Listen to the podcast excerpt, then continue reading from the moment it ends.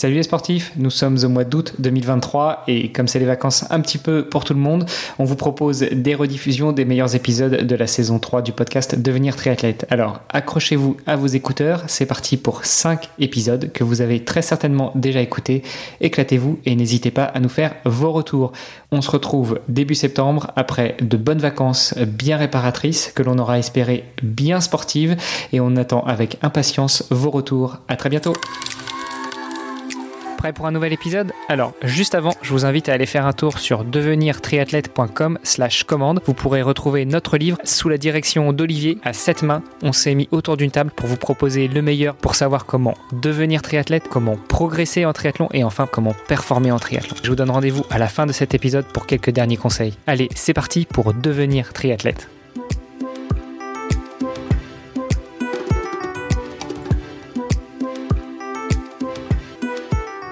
Salut les sportifs, c'est Armano et vous êtes dans un nouvel épisode du podcast Devenir triathlète. Comme d'habitude, pour m'accompagner dans cet épisode, eh bien, il y a Olivier de Scooter, le fondateur de la marque Oana. Salut Olivier. Salut Armano. Et euh, notre invité et eux du jour est Pauline Stevens, avec qui on va pouvoir parler d'elle, on va pouvoir parler de sport évidemment, puis on va pouvoir parler aussi de, de certaines courses qu'elle a menées à bien. Mais tout d'abord, bonjour Pauline.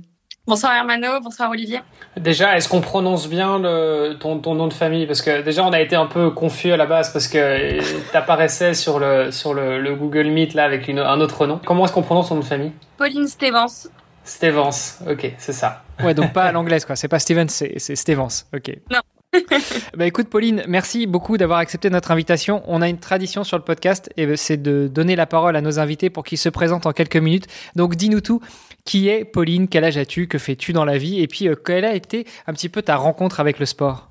Alors donc euh, oui, je m'appelle Pauline Stevens, j'ai 28 ans. Je pratique le, le triathlon euh, à niveau amateur, on va dire plus pour le, pour le loisir depuis 4 ans. Et dans la vie de tous les jours, je suis officier de sapeur-pompier en Seine-Maritime, donc en Normandie. Euh, j'ai pas toujours été une grande sportive. J'ai toujours été assez énergique, assez dynamique. J'ai fait pas mal de sports, mais euh, la course à pied, la natation et le vélo, ça reste donc très récent. Euh, donc voilà, j'ai commencé il y a quatre ans. Je suis originaire du nord de la France et j'ai signé rapidement en club de triathlon. D'abord à Arras, puis à Rouen en arrivant en Seine-Maritime et enfin au Havre, où je suis toujours. Et voilà, ça m'a permis de faire une très belle découverte et très rapidement d'avoir des gros challenges. Alors, quand tu dis que tu n'as pas toujours été une grosse sportive, quand on est pompier, en général, on est quand même déjà un petit peu attiré par l'activité physique, non? Tout à fait, ça fait partie du quotidien. Donc, ça fait euh, que trois ans que je suis pompier. Avant ça, j'étais dans la finance, plus exactement dans le risque management. Et de fait, j'ai orienté euh, ma vie vers euh, le sport, vers euh, voilà une vie plus éthique et tournée vers les autres. D'où ces choix sportifs et professionnels. C'est marrant parce que passer de la finance à, à pompier, c'est rare, je pense, comme, comme reconversion professionnelle. C'est quoi qui t'a fait changer? C'est assez rare, en effet. Euh, en risk management, en gestion des risques, je devais m'occuper forcément de, de risques transversaux pour les personnes. Ça pouvait aller du simple sinistre, voilà, un, un, grand risque industriel. Donc il y avait quand même cette notion de risque et de danger que je retrouve dans ma vie euh, professionnelle aujourd'hui. Mais j'ai eu envie de servir les intérêts euh, de mon pays plutôt que ceux d'une grosse entreprise, même si je trouve que c'est très intéressant. J'avais besoin de plus d'éthique. Et... Ok, t'étais quoi dans, le, dans, le, dans l'assurance euh, avant ça? Management en, dans une entreprise du, du, CAC 40, pour pas la nommer. Ok, d'accord, ça marche. Je me suis aussi laissé dire qu'il n'y a pas que le, triathlon et le fait que tu sois en Normandie, euh, mais aussi euh, ton alimentation. On va pouvoir revenir un petit peu sur, tous ces sujets-là. Euh, alors déjà, tu nous dis que t'as pas toujours été une grande sportive. Bon, malgré tout, maintenant, tu te rattrapes un petit peu.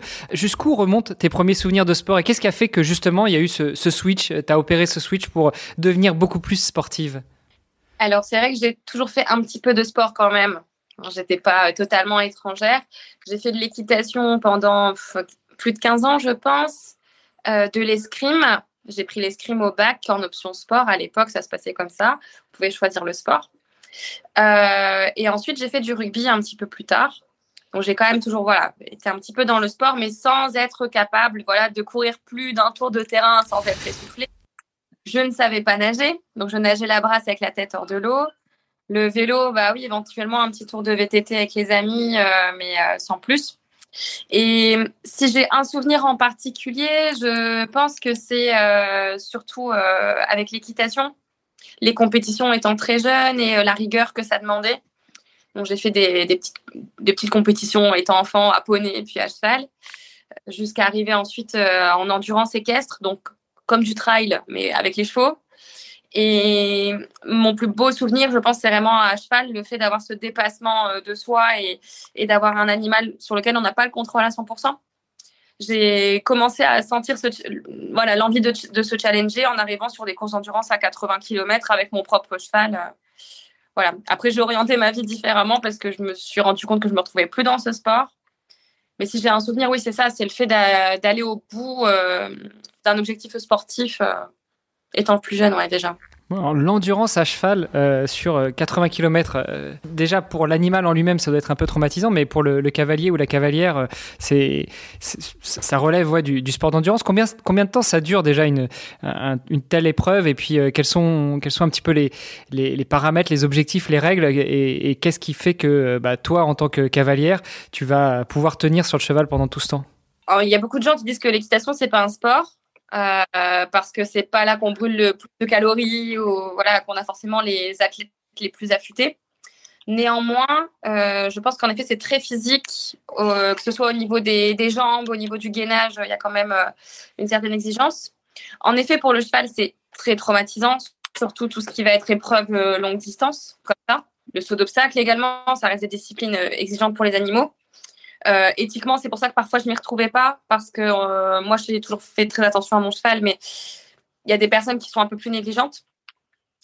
Au-delà de ça, je pense que ce qui m'a plu, c'est justement toutes les hum, comment toutes les phases intermédiaires du contrôle de l'animal sur l'endurance équestre. C'est-à-dire qu'on ne peut pas prendre le départ d'une course sans avoir passé un contrôle vétérinaire et que le vétérinaire ait validé euh, cela.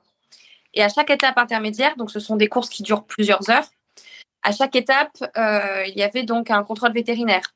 On réalise des boucles. Et c'est là que j'ai commencé à comprendre que le sport d'extérieur, c'est vraiment ce que j'aimais. Euh, le fait d'être en équipe, parce qu'il faut avoir une assistance.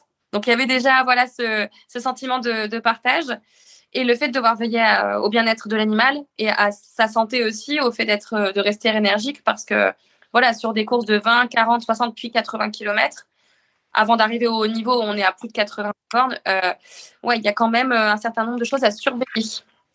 C'est marrant parce qu'on entend, euh, pour ceux qui ont lu le, bouquin Born to Run, souvent on a tendance à dire que l'homme est l'espèce animale la plus endurante au monde et a, que ce soit les, loups, les chevaux, les, chameaux, il n'y en, a, en a aucun qui est aussi endurant que, que l'homme, avec un grand H évidemment les chevaux, ils peuvent, euh, quand ils font des courses comme ça, j'imagine, ils sont au galop euh, tout le temps pendant 80 km, c'est... Alors, c'est pas forcément tout le temps parce qu'évidemment, il y a des phases, euh, comme en trail, en fait, il y a des phases plus techniques, des phases où ça grimpe, peut-être des obstacles, voilà. Donc, il y a des phases où c'est au trot, voire au pas. Mais à haut niveau, oui, ça galope tout le temps. Et au championnat du monde, la distance, c'est donc 160 km. Donc, c'est comme une diagonale des des fous mais à cheval. C'est un sport qui est assez peu connu, qui néanmoins est très intéressant parce qu'en effet, euh, il faut veiller à sa monture. Ce qui m'a déplu, c'est qu'il y a beaucoup de beaucoup d'excès, qu'il y a beaucoup d'argent dans ce sport à haut niveau. Les Français, éthiquement, ils s'occupent très très bien de leurs chevaux, mais sur la scène internationale, c'est pas très très joli. Donc c'est ce qui m'a ensuite un petit peu euh, un petit peu calmé. Et j'ai préféré faire des balades et puis ensuite arrêter et laisser mon cheval euh, tranquille. et, et, commencer à te déplacer toi-même comme une grande avec tes baskets. Ce qui est drôle, c'est que j'entraînais mon cheval euh, pour éviter qu'il ait du poids sur le dos, même si je suis pas un gros gabarit euh, et tout ça. On devait d'ailleurs me lester en course d'endurance pour être au même niveau que les autres. Euh, en fait, ah oui, donc pas un gros gabarit du tout, quoi. Non, non, non, non, non. Je, je suis à 47 kilos, donc du coup, il y avait des minima de 55 kilos en endurance. Donc il fallait me lester au niveau des, du tapis de sel et de la selle. Donc ça, c'était un peu embêtant, mais bon, comme ça. Ça veut dire que si, tu, si toi, tu pèses moins de 55 kilos, t'es pas censé pouvoir, enfin tu peux pas, euh, sans être lesté, tu peux pas participer quoi. On peut pas prendre le départ, il faut être lesté pour que ce soit. donc au début, moi je trouvais ça bizarre parce que je me disais, bah, faut être le plus léger possible pour l'animal. Donc euh, il y avait des, certaines règles. Et c'est quoi le, enfin c'est quoi la raison de cette règle? Excellente question. Je... L'équitation, ou plutôt la Fédération équestre internationale à la FEI, mais je ne sais pas. Ok, c'est ouais, quand même marrant. Ce serait marrant qu'ils fassent ça sur le, en cyclisme aussi. Euh, tu sais, de dire, non, t'es trop léger, tu dois mettre du poids. On le fait pour le vélo en tant que tel, mais bon, parce que là, il y, a une raison, c'est que au-delà d'un certain poids, éventuellement, euh, ton vélo, il est moins résistant. Enfin, voilà, mais. Euh, ok, bref. D'accord. J'en mon cheval, donc moi, je marchais à côté de lui. Et je faisais des longues séances où lui était au pas. Donc, il marchait quand même à 6-7 km heure. Et donc, moi, je marchais à côté de lui. Je faisais des marches rapides. Et, et je me suis rendu compte qu'après, euh, j'allais faire mon, ma vie moi-même parce que il préfère comprer. Et donc, tu es passé du cheval au vélo Oui, mais c'est ça. En, passant un peu par le rugby d'abord? Oui, quelques années de rugby. Euh, un sport euh, juste incroyable. J'ai encore pas mal de contacts avec les filles de mon ancienne équipe. Ça m'a appris beaucoup de valeurs. Euh, ça m'a appris euh, tout ce qui est forcément la cohésion, l'esprit d'équipe, le dépassement de soi. Et ce que j'ai adoré dans ce sport, on dit souvent que le rugby, c'est l'école de la vie, c'est que, voilà, dans mon équipe, il y avait des filles qui étaient au chômage, une autre qui était avocate, une médecin, euh, l'autre qui était prof, de toutes les tailles, de toutes les couleurs. Bah, voilà, et c'est ça la vie, en fait. C'est la diversité, c'est ça qui fait la richesse. Et cette équipe aujourd'hui, elle vient d'arriver en Fédéral 1. À l'époque, on était en Fédéral 2. Donc, c'est c'est très inspirant d'avoir été entouré de, ce genre de filles. Ouais. Mm. C'est tout un honneur. Il fera qu'en off, on discute. Euh, je te, je te ferai peut-être quelques contacts dans le rugby féminin et notamment euh, quelqu'un avec qui j'ai enregistré un épisode il y a pas longtemps, euh, qui est Armand aussi. bon, et puis donc du cheval au rugby, du rugby au triathlon. Qu'est-ce qui a, qu'est-ce qui a, enfin quel a été le déclic chez toi pour passer justement au triathlon? Parce que le triathlon, c'est quand même euh, trois sports. Il faut nager, il faut rouler, il faut courir. Accessoirement, il faut faire un peu de muscu, de PPG, il faut avoir une hygiène de vie, etc. Donc, qu'est-ce qui fait que tu as découvert le triathlon et, euh, euh, tu t'es rentré dedans, et notamment avec certaines épreuves dont on va parler tout à l'heure? Alors, comme je disais, je ne savais rien faire au niveau du triathlon, ni nager, ni rouler, ni courir. Et en fait, c'est sur le retour d'un match de rugby la coach de l'équipe euh, d'Arras, dans le Pas-de-Calais, là où je jouais, elle, euh, parlait du triathlon euh, d'Embrun. elle y allait chaque année avec, sa famille. Et donc, elle parlait de, ce sport. Donc, j'avais une oreille qui traînait, j'écoutais. Elle disait qu'elle allait participer à un triathlon en relais avec son père et son frère. Et donc, j'ai posé des, questions. Je me suis tout de suite interrogée. Je l'ai interrogée. Et ça a fait sourire une personne qui était dans la même voiture que moi et qui m'a dit mais Pauline euh, t'es essoufflée en faisant le tour du terrain euh, tu sais pas nager euh, pourquoi tu t'intéresses à ça?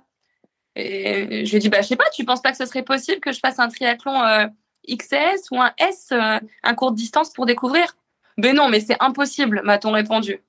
Bon bah voilà. Il suffit juste parfois qu'on qu'on nous mette une barrière une limite pour qu'on l'enjambe voilà. ouais ça c'était il y a combien de temps? Et écoute c'était il y a quatre ans Là, je vais démarrer ma cinquième saison. Donc, ça, c'était il y a quatre ans. Donc, c'était arrivé au mois de mois d'octobre, mois de novembre, on rentrait d'un match, euh, c'est ça. Et donc, euh, deux semaines après, j'étais toute seule dans le petit bassin de la piscine municipale, en train d'essayer de faire du crawl. Un grand moment. pour ravaler sa fierté, son ego. Et puis, euh, j'ai barboté comme ça. Puis après, j'ai appelé une copine qui, qui était en, comment, en tiers-temps natation quand on était gamine. Je lui ai dit, viens m'apprendre le crawl vite fait. Donc, elle est venue. Et euh, bah, au 1er janvier de l'année suivante, j'étais inscrite euh, au club de triathlon d'Arras et je faisais ma première séance de 1500 mètres avec le club. Pour moi, c'était l'Amérique. C'était, euh, je devais m'arrêter tous les 25 mètres pour respirer. C'était catastrophique. Donc, mais voilà, c'était parti. Bon, et du coup, quatre ans plus tard, tu en es bien, bien loin. comment est-ce que tu as vu ta progression au fur et à mesure du temps là? Si, si, tu regardes un petit peu en arrière, notamment en natation, comment est-ce que tu as progressé? Alors, disons que je ne serai jamais une nageuse. Je suis pas quelqu'un de rapide, mais j'arrive à nager longtemps et sans m'abîmer, sans me fatiguer. Donc, disons que pour le moment, ça me va. Sur des courses un peu plus courtes, j'ai déjà fait des temps euh, corrects. Donc, euh, c'est ouais, une belle réussite, je suis contente. Au niveau de la progression, de la rigueur et de la discipline, et enfin, faut pas réussir dans un quotidien. Euh, on a le boulot, on a toutes les contraintes personnelles, il faut se forcer. C'est-à-dire qu'il y a une seule chose qui paye, c'est d'aller à l'entraînement de savoir s'écouter, de quand même de prendre du temps pour soi pour avoir la tête euh, sereine. Mais ça a commencé au départ euh, par trois séances de natation par semaine pour monter euh, jusqu'à 5, 6, 7 séances par semaine. Donc j'ai vraiment, j'ai bossé, ouais, j'ai bossé parce que niveau technique, j'étais vraiment nulle. Aujourd'hui, j'ai toujours pas des appuis efficaces, mais voilà, je, je pense qu'il y a qu'une seule chose qui paye, c'est le travail. Attends, tu, disais, tu as commencé par trois séances par semaine et maintenant tu es à sept séances de natation par semaine Plus en ce moment, mais euh, c'était la deuxième saison où là j'ai vraiment travaillé à fond parce que je n'arrivais pas du tout à avancer, je n'arrivais pas à progresser et j'étais euh, j'étais pas à l'aise. Donc la deuxième saison, ouais, j'allais jusqu'à sept séances. De toute façon, le coach me voyait le midi puis me revoyait le soir. Donc, euh. Ah ouais, donc déterminé quand même. C'est ça. Aujourd'hui, je suis revenue à trois séances par semaine parce que je sais que je pourrais pas forcément, en en me faisant beaucoup de mal, mais je pourrais pas progresser. Donc, je préfère travailler vraiment sur le vélo plutôt parce que en termes de volume, c'est là qu'on passe le plus de temps sur un triathlon. Donc, j'essaie juste de sortir fraîche de l'eau, de continuer à nager régulièrement avec le club du Havre. Donc, trois fois par semaine, ça, ça me va bien. Mm. Donc, en fait, le truc, c'est que tu avais déjà cette, euh, cette discipline et cette, euh, cette, cette, cette, envie de bosser et de te donner dur que tu avais développé, j'imagine, notamment avec l'équitation, peut-être aussi au niveau, au niveau de tes études, au niveau pro. Euh, voilà c'est quelque chose que tu avais déjà et puis tu t'es dit je commence le triathlon, bon bah en fait je vais le faire mais je vais le faire à fond quoi. C'est ça. J'y suis pas allée pour faire la figuration, j'avais vraiment des, gros projets et notamment le Northman ou du moins faire un Ironman. Dès le départ, euh, quand on regarde les vidéos YouTube et qu'on s'intéresse un peu au triathlon, euh, on tombe là-dessus. Donc moi c'est ce qui m'a inspiré. Et oui, je savais que ça allait prendre du temps, que je ne pouvais pas forcément m'y mettre euh, tout de suite la première saison sur un Ironman, mais j'avais cet objectif en tête et je pense que n'importe qui est capable euh, de parvenir à ce genre, euh, à ce genre de, de, challenge, à condition, voilà, pour moi, c'est l'état d'esprit qui fait tout. Bon, attends, tu me fais bien rire parce que tu dis, tu savais que ça prendrait le temps. On est quatre ans après et justement, on va pouvoir en parler parce que tu nous as un peu, tu nous as un peu fait tomber le suspense. Mais euh, tu as quand même pris le départ du Northman, donc euh, le temps est tout relatif. Quand on sait qu'il y a quatre ans, tu, euh, tu enfin, tu disais toi-même, tu sais pas nager, tu sais pas rouler, tu sais pas courir. Euh, quatre ans après, euh, tu boucles un Ironman et pas n'importe lequel. Donc, euh, tu as, quand même une progression assez, assez importante. sur la partie justement natation, oui, sur la partie natation, c'est fait. Sur la partie vélo et course à pied, Comment est-ce que tu as fait pour, euh, pour t'y mettre et pour progresser? Est-ce que tu t'es mis aussi dès la deuxième saison 7 euh, séances par semaine de vélo et 7 séances de course à pied? Donc en fait, tu, tu, tu vivais, tu dormais, tu mangeais triathlon toute la journée? Non, largement moins quand même. Euh, la première saison, j'ai eu la chance d'avoir un cadeau, donc un vélo aluminium, un mulet, comme on appelle, avec lequel j'ai pu faire les 400 coups, déjà apprendre à passer les vitesses. Parce que bah voilà, il y a 4 ans au club triathlon, je suis montée sur le vélo, ils m'ont dit Tu as déjà roulé Je dis non, non, je sais même pas comment on passe les vitesses. Ok, bon, ça va être compliqué. Euh, l'avantage d'avoir fait du rugby, de l'équitation et de l'escrime avant, c'est d'avoir des bons appuis, des bonnes cannes, comme on dit. Et à vélo, ça a très vite payé. Donc, euh, je ne sais pas d'où je sors ça parce que c'est rageant pour mes concurrentes encore aujourd'hui. Parce que là, il y a une semaine, j'ai fait les 24 heures du Mans je suis celle de la compétition qui s'est le moins entraînée cette année à vélo et j'arrive toujours à sortir des trucs euh, monumentaux. Enfin, le, vélo, c'est mon truc. Je ne sais pas d'où je sors ça, mais du coup, j'ai pas forcément besoin de m'entraîner autant que les autres. Je pense que si je m'entraînais plus, ce serait un carnage. en tout cas, voilà. Et à pied, ouais, je fais toujours à peu près trois séances par semaine parce que j'ai vraiment peur de me blesser. En prépa marathon, j'en rajoute un peu plus, plus, plus à 4-5 mais je sais que c'est ce qu'il y a de plus traumatisant. Donc, euh, j'essaie de rester vigilante. Ouais, sur la partie vélo, il y a peut-être aussi le, rapport euh, poids-puissance qui joue parce que tu nous disais que tu étais plutôt un poids plume. Donc, euh, si tu as des bonnes cannes, forcément, appuyer fort quand on n'est pas lourd, surtout sur un vélo, ça paye tout de suite. Quoi. Ah, c'est certain, oui. Franchement, ça aide. Mm, mm. Et tu te fais accompagner du coup? Ouais, ouais j'ai la chance d'être suivie par, euh, par un coach euh, qui, bah, voilà, qui me programme les séances euh, et qui m'accompagne. Après, pour les séances de natation, maintenant, je préfère faire celles du club. ça permet aussi psychologiquement d'être avec des camarades parce que voilà, nager en bassin, c'est pas toujours très passionnant. et depuis c'est depuis le début le coach? Je veux dire, tu, tu as commencé le triathlon, tu t'es dit je prends un coach directement ou bien tu as d'abord testé un peu toute seule? J'ai d'abord testé avec le club, juste suivre les séances du club, donc à l'époque euh, à Arras, là où j'étais. Et à la deuxième saison, euh, donc je terminais mes études à Strasbourg. Je me suis inscrite dans un club d'athlétisme euh, dédié aux femmes. Comme j'avais envie de progresser en course à pied, je, je, venais de faire mon premier marathon, parce que voilà, la première saison de triathlon, j'ai quand même fait un marathon. Au bout de six mois de course ça a été difficile, donc je me suis dit, je veux absolument progresser, donc je suis allée les rejoindre dans ce club. Et le coach du club est, est toujours mon coach aujourd'hui. Donc lui, il me structure vraiment mes séances course à pied et euh, parce que je pense que c'est là qu'il faut le plus cadrer les choses. Après, ça dépend des personnes. Hein. Quelqu'un qui vient de l'athlétisme euh, aura peut-être besoin euh, d'un peu moins de support. Mais pour moi, la, course à pied, c'est l'essentiel. Et il me fait mes enchaînements vélo-course à pied. le vélo, j'ai récupéré des séances que je fais de manière régulière. Et après, je pense qu'il faut surtout mettre du volume, travailler euh, la puissance et, et, ça se fait bien. Tu parles de volume, juste pour avoir un peu un ordre euh, d'idée, tu es, à combien d'heures euh, par semaine? Alors du coup, je fais 3-3-3. Je trouve que ça s'équilibre bien. Donc je fais 3 vélos, 3 natation, 3 courses à pied, une à deux séances de PPG, 3 à 4 séances de yoga. Je me force à aller marcher deux fois par semaine. Pour certains triathlètes, c'est débile ce que je fais, mais moi je sais que ça paye pour la récup, pour la construction musculaire, pour l'esprit. Et en termes de volume, on va dire qu'en off-season, donc euh, l'hiver, quand il n'y a pas de course, je suis entre 8 et 10 heures de sport. Donc il y en a qui me disent mais c'est rien du tout. Euh, bah oui, parce qu'il faut, faut du temps euh, pour justement récupérer. Et bah, en prépa Ironman, ça tourne souvent à 20 heures, voire 25. Mm. Moi, sur la partie marche, je suis tout à fait d'accord avec toi. On prend jamais, prend très rarement assez de temps pour, euh, pour faire ça. Mais euh, moi, je l'ai vu après des blessures. Et effectivement, euh, te faire des marches, des longues marches, hein, je veux dire, pas, pas faire les marches pour aller acheter le pain, mais faire des longues marches de, de une ou deux heures qui sont actives, mais qui sont quand même beaucoup moins traumatisantes que la course à pied, ça, ça fait un bien fou, que ce soit en termes de récupération, mais aussi en termes de préparation physique. Mm-hmm. Mais si tu as, si as, si as la possibilité de, de passer ces quelques heures sur ton vélo, c'est pas plus intéressant? Je pense que ça permet de varier. Après, oui, forcément, plus on fait de volume à vélo, mieux c'est en triathlon. C'est ma philosophie. Mais je pense que ça permet aussi au cardio de rester bas, de faire une endurance euh, bah, qui est juste monumentale et qui sert vraiment à long terme.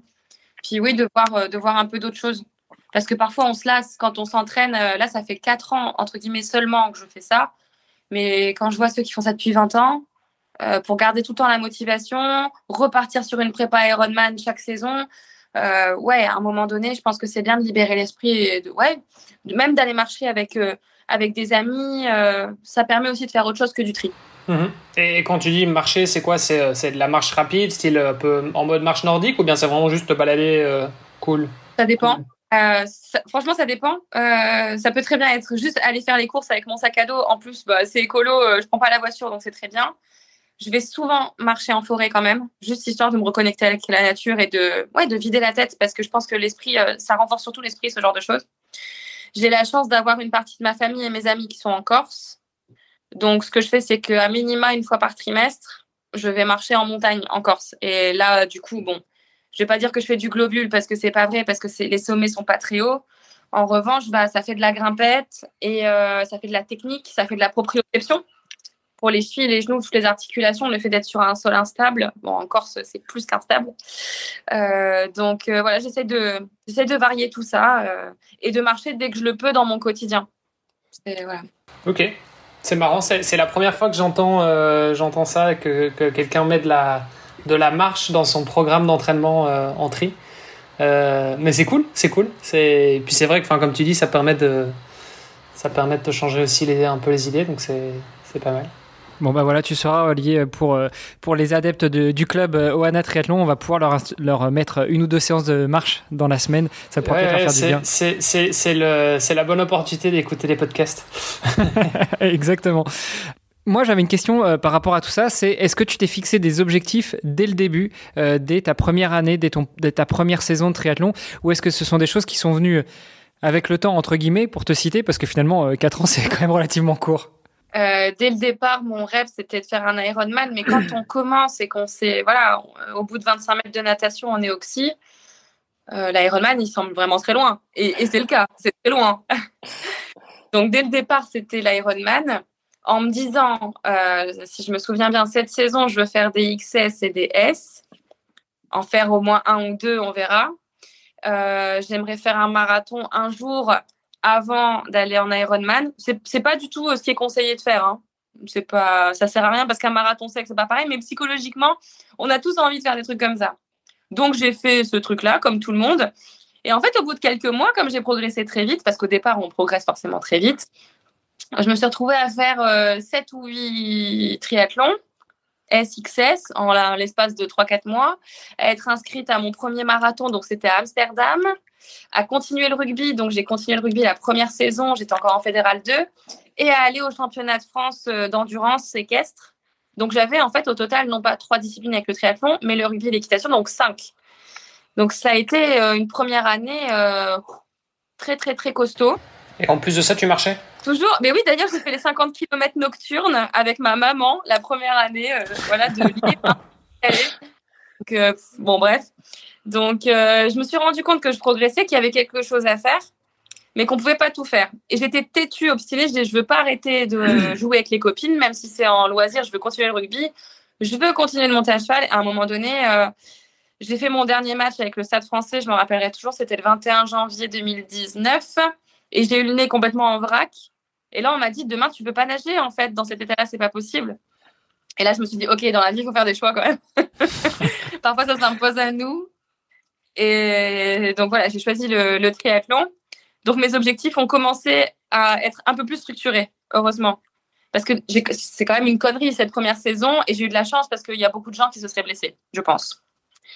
Donc, ça s'est bien passé. Donc, deuxième année, j'ai renquillé. Donc, j'ai préparé le marathon de Berlin. Euh, j'ai fait mon premier Alpha Ironman, donc 70.3 au Luxembourg.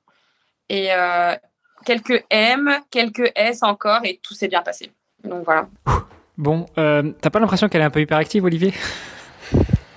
C'est effectivement le, ce qui la, caractéristique de la plupart de nos invités en général. Euh, la plupart d'entre eux sont triathlètes forcément et euh, je pense qu'il y a une grande majorité. J'ai pas j'ai pas le pourcentage exact, mais je crois que la très grande majorité des triathlètes sont effectivement un petit peu euh, hyperactifs sur les bords.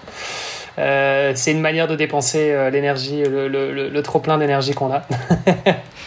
bon, et dans tout ça, il y a, y a, une famille ou à ce niveau-là, tu es plutôt calme? Non, j'ai pas le temps pour le moment. J'ai un chat qui d'ailleurs des fois passe, hein, donc vous allez entendre un peu. Euh, mais sinon, j'ai mes parents qui sont extraordinaires, euh, voilà, mes cousins, cousines, euh, mes amis. on verra plus tard si je trouve quelqu'un d'aussi hyperactif que moi. oui, il faut aller chercher dans la communauté des triathlètes, hein, tu sais. Ou pas, parce qu'après, ça va être un sacré carnage pour organiser le planning de la saison. Ouais, bah, il faut avoir les mêmes objectifs quoi. Bon, on parlait d'objectifs justement. Donc euh, première saison, tu t'es retrouvé à faire euh, pas mal de petits triathlons. La deuxième saison, tu structures un peu, tu commences à monter sur 70.3, donc sur Half Ironman. Euh, et puis qu'est-ce qu'il en est des saisons 3 et 4 et, et, en fait, on l'a dit, tu as pris le départ du Norseman. Qu'est-ce qui a été pour toi le déclic? Te dire, je veux faire cette course-là et, et je vais y aller à telle date alors, ce qui s'est passé, c'est que chaque année, en fait, pas la première, mais à partir de la deuxième saison, je me suis inscrite au tirage au sort pour le Northman parce que donc du coup c'est voilà c'est un tirage au sort. Il y a 5000 personnes chaque année dans le monde qui essayent d'avoir un dossard pour cette course de fou, clairement. Et il y en a que 300. Et donc moi les trois premières années, enfin voilà, pendant trois ans j'ai pas eu mon dossard, y compris cette année. J'ai pas eu mon dossard euh, au tirage au sort. Je vais pouvoir vous expliquer. Euh, et de fait, donc la saison 3, j'ai mon dossard pour l'Ironman d'Italie. Donc, je m'y prépare ardemment. Et une saison très particulière. Euh, pourquoi? Parce que il y a. Comment? Le, Déjà, qui nous touche tous. Euh, donc, euh, l'Ironman d'Italie est annulé à peine trois semaines avant. Et en parallèle de ça, pendant ma préparation, j'ai eu un grave accident de vélo, donc j'ai chuté euh, de mon contre-la-montre à cause du vent. Et euh, j'ai eu le visage complètement arraché, brûlé. J'ai eu plusieurs greffes, euh, etc. Enfin, ça a été extrêmement violent. Et je me suis quand même battue pour pouvoir faire cet Ironman quand on m'annonce que l'Ironman d'Italie est annulé trois semaines avant, je pète un câble et j'harcèle Ironman sur absolument toutes leurs boîtes mail, y compris celles aux États-Unis. Je leur ai, dans toutes les langues, je leur ai dit, je vous en supplie, trouvez-moi un Ironman n'importe lequel sur la planète. Je me fiche du Covid. Je veux faire mon Ironman cette année. Ils m'ont répondu, OK, Pauline, arrête d'envoyer des mails. On en a un pour toi euh, la semaine prochaine en Estonie. Je regarde mes potes, je dis, j'étais nulle en géo, c'est où déjà l'Estonie?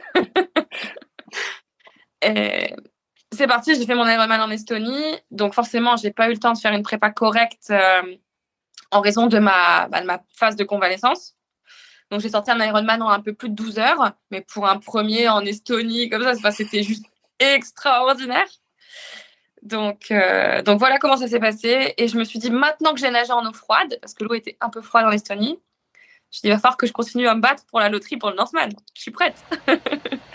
Et donc, tu as harcelé Northman aussi? Non. Mais par contre, j'ai fait un truc encore euh, plus acrobatique. Donc, euh, saison euh, suivante. Fais gaffe parce que là, tu es en train de refiler toutes tes petites techniques. Sache qu'on a pas mal d'auditeurs. Euh, ce sera plus des secrets. Hein. Moi, j'ai réalisé mes rêves, donc je laisse la place aux autres. Après, je vais continuer à faire d'autres choses. Ah ben, du coup, à mon avis, ça fonctionnera plus parce qu'il y, a, il y, a, y a quelques milliers de personnes qui vont vouloir faire la même chose. Mais bref, vas-y, balance. je pense qu'Iron Man, ils vont me tuer là, le fait de savoir que leur, leur envoyer des mails, ça fonctionne. et du coup, oui, euh, au bout du troisième tirage au sort euh, euh, négatif pour le Northman, je continue à traîner sur leur site internet entre deux pauses au boulot et je me dis mais, mais c'est pas possible. Comment est-ce que je peux faire?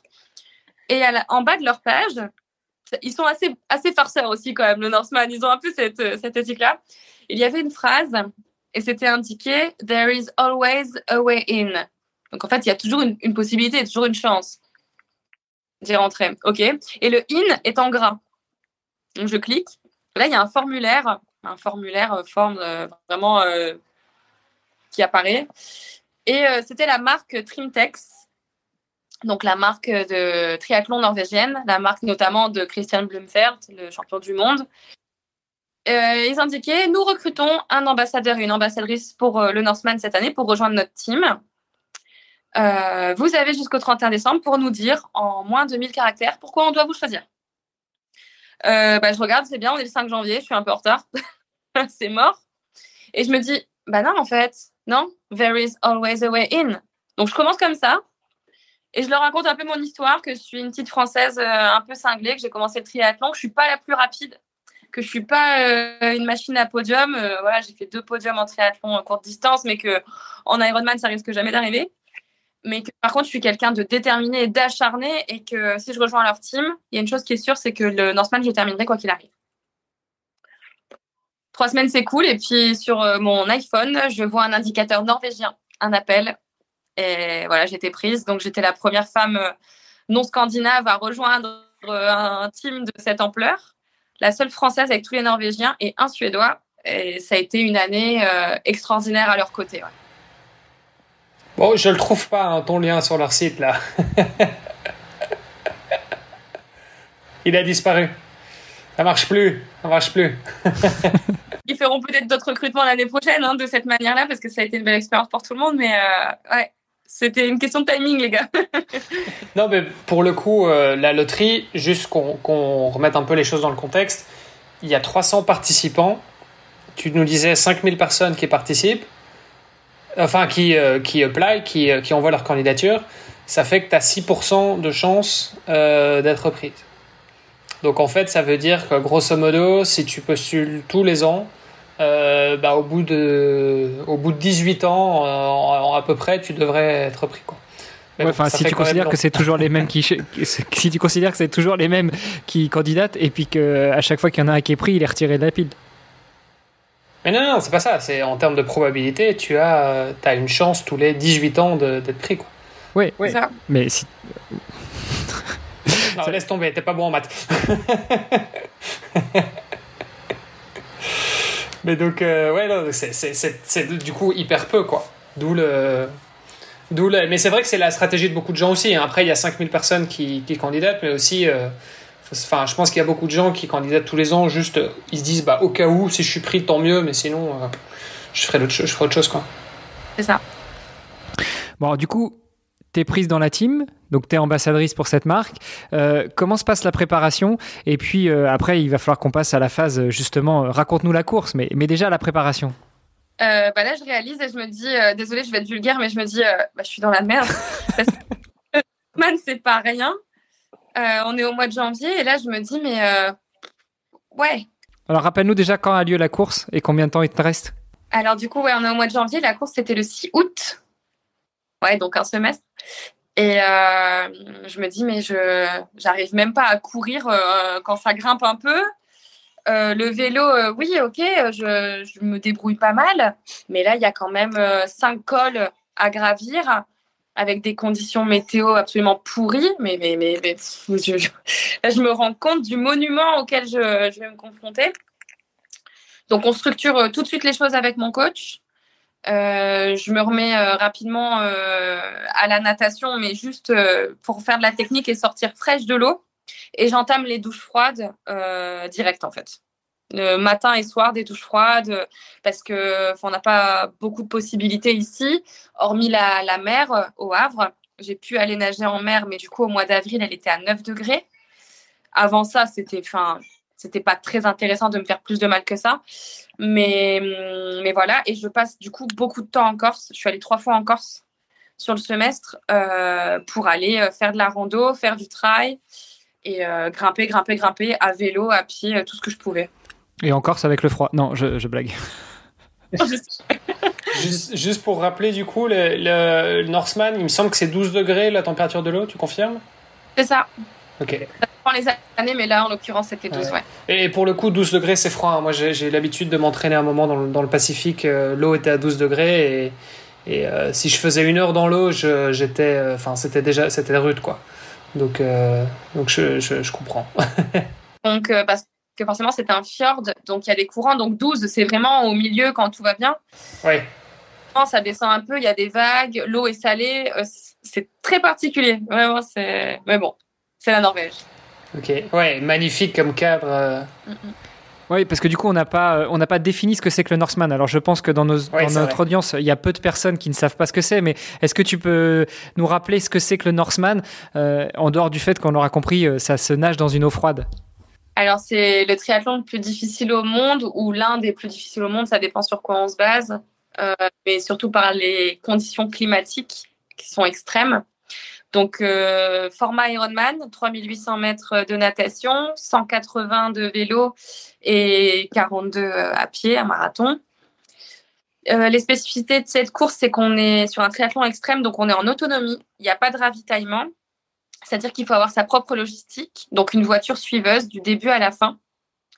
T1 et T2 sont à des endroits totalement différents. Parce qu'en fait, on traverse la Norvège d'ouest en est. Donc tout ça, ça vient euh, vraiment euh, dans la course. Le fait de pas avoir, enfin, d'avoir devoir gérer ses propres ravitaillements, son propre matériel, de voilà. Le fait d'avoir droit à une équipe, c'est quand même extraordinaire parce que bah, du coup, on vit pas ça seul. Mais par contre, il faut être très organisé. Au niveau du vélo, euh, donc 180 km avec 5 cols à gravir, donc 3200 de dénivelé positif. avec, donc là, en l'occurrence, cette année, on avait les conditions euh, climatiques les plus extrêmes euh, du Norseman en termes de température, pas en termes de vent, parce qu'il y a déjà eu des années euh, beaucoup plus venteuses, mais là, en haut du premier col, donc le Diranut, on était à entre 1 et 2 degrés, ressenti moins 4. Il pleuvait, il y avait du vent quand même, 9 mètres secondes si je dis pas de bêtises, et bah, en haut, il y avait de la neige en fait autour de nous donc voilà, rien que ça, ça illustre bien la chose. Euh, et ensuite euh, sur le marathon, donc euh, qui se passe en deux temps, parce que en haut de la première ascension, qui est Zombie Hill, où on a déjà cumulé 900 mètres de dénivelé sur 32 km, et bien là, il y a un cut-off, c'est-à-dire qu'il y a un arrêt pour les 160 premiers. ils ont droit d'accéder au sommet du Gostat Open, donc le deuxième plus haut sommet de Norvège et donc de cumuler à nouveau 900 mètres de dénivelé sur les 10 km restants. Et les autres, à compter du 161e concurrent, terminent au niveau de la station de ski en faisant donc les 10 derniers kilomètres, en faisant des tours de la station. Donc voilà la, spécificité du, du Northman, sachant que quand on prend le départ là cette année du marathon, il fait 20 degrés, alors que le matin on était entouré de, de neige. Donc c'est très particulier pour le corps.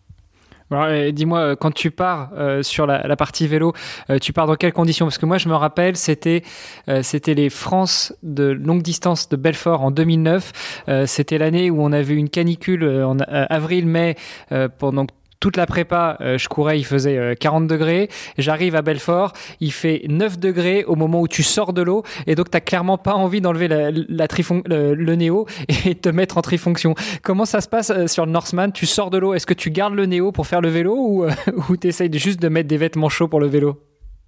Bah, ça donne envie hein, de garder la combi, mais, euh, non. Donc euh, là, il fait 8 degrés euh, quand on est au parc à vélo. On vient de nager, donc moi, je nage pas très bien, donc j'ai nagé plus d'une heure vingt. donc le la température corporelle a largement le temps de descendre. Et quand on nage en plus à l'économie, bah, on, cra on crame pas trop d'énergie, donc compliqué. Donc oui, l'avantage que j'ai, c'est que mon équipe support, qui est composée de, voilà, de deux Norvégiens et de ma maman, euh, ils m'aident tout de suite à me déshabiller parce que j'ai trop de tremblements. Je suis déjà en phase d'hypothermie avancée et euh, je sens plus mes doigts, je sens plus mes pieds, j'arrive pas à me changer moi-même, je peux rien faire.